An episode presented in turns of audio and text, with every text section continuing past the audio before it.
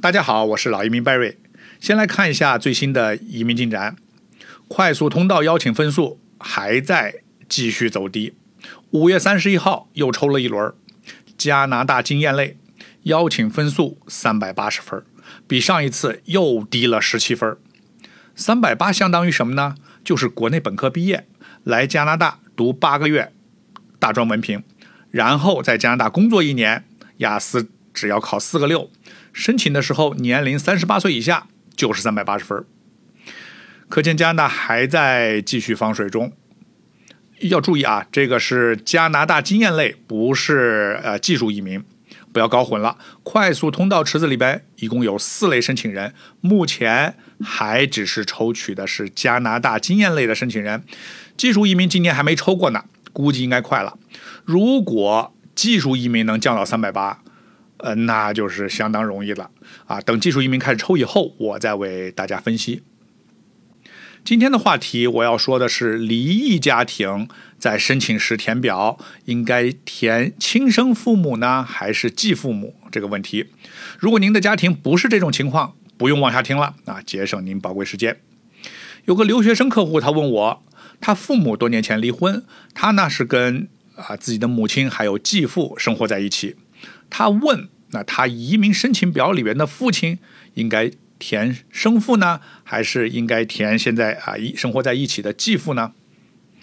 这个问题答案很简单，加拿大移民法第二条有明确规定，孩子的父母的定义是指亲生父母啊，也就是出生纸上写的是谁就是指就是谁。如果没有出生纸，按照定义啊，亲生父亲就是指有血缘关系的生物父亲。啊，有一种情况是例外，就是如果孩子是被领养的，那么要填养父或养母的名字。那这个客户听完后大吃一惊啊，没想到自己的生父已经离开家庭很久了。那么这个父亲一栏他还不得不填啊生父的名字。他又问，那么他以前自己留学续签的时候啊，都是自己申请的，那父亲这一栏他填的都是继父，哎，现在知道填错了怎么办？这个问题不大，因为像这种情况呢，不少留学生啊都会填错的。移民部不会认为这是虚假信息，移民部更关心的是是你移民时材料的真实性啊。为什么呢？因为你移民加拿大以后，未来很可能会担保父母团聚移民，那个时候移民部需要知道谁是你真正的有血缘的父母。那么问题来了。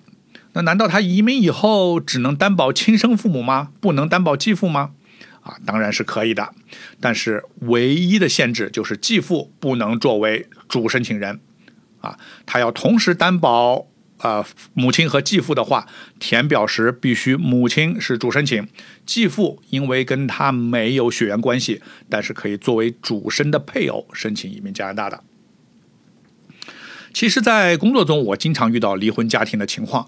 那么，在准备文件的时候啊，有些人会出现比较头疼的情况，比如前夫或前妻不配合，或者干脆联系不到人啊。所以，如果有类似情况，在在您准备留学或移民加拿大的时候，要有一定的思想准备啊，你是有可能需要再次跟前任联系的。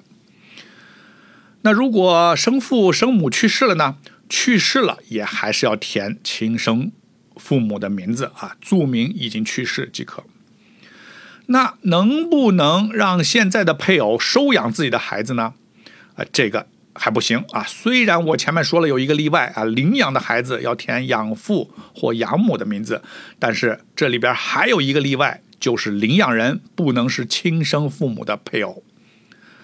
那有些朋友听到这里，可能觉得会太麻烦了啊！我能不能我硬填我自己的父母呢？反正未来我不可能再回去跟呃亲生父亲生的父亲生呃一起生活或者再担保他的啊。那好，我来告诉你，加拿大怎么知道你的父亲是不是亲生啊父母呢？当然，他是看你的出生纸公证。如果你没有出生纸，要看出生公证，国内办理出生公证，那就看各种情况了。各地区办理的规定还可能不一样。假如你去公证处办理了出生公证，证明你的父母就是你现在的呃父母，那么加拿大移民部确实也只能依靠你这个出生公证。但是这样做是存在一个问题的啊，未来如果你的生父或者生母他想要移民啊，或者他想要旅游到加拿大，那么他在填表的时候把你填为孩子，那这就跟你的申请表出现矛盾了。那个时候移民部会不会调查呢？会不会对你未来身份有影响呢？不一定啊，所以要避免这些情况，申请材料一定要真实啊准确啊。最后再来说一个问题：继母可以申请来加拿大陪读吗？答案也是肯定的。填表的时候，孩子的申请表上母亲的确是填生母的名字，在继母的家庭表上，孩子列表里边填写孩子的名字。关系上注明是 stepchild 啊，就是继子就可以了啊。如果生父不陪同，继母申请材料里边可以提供结婚证或户口本，证明孩子的父亲是夫妻关系。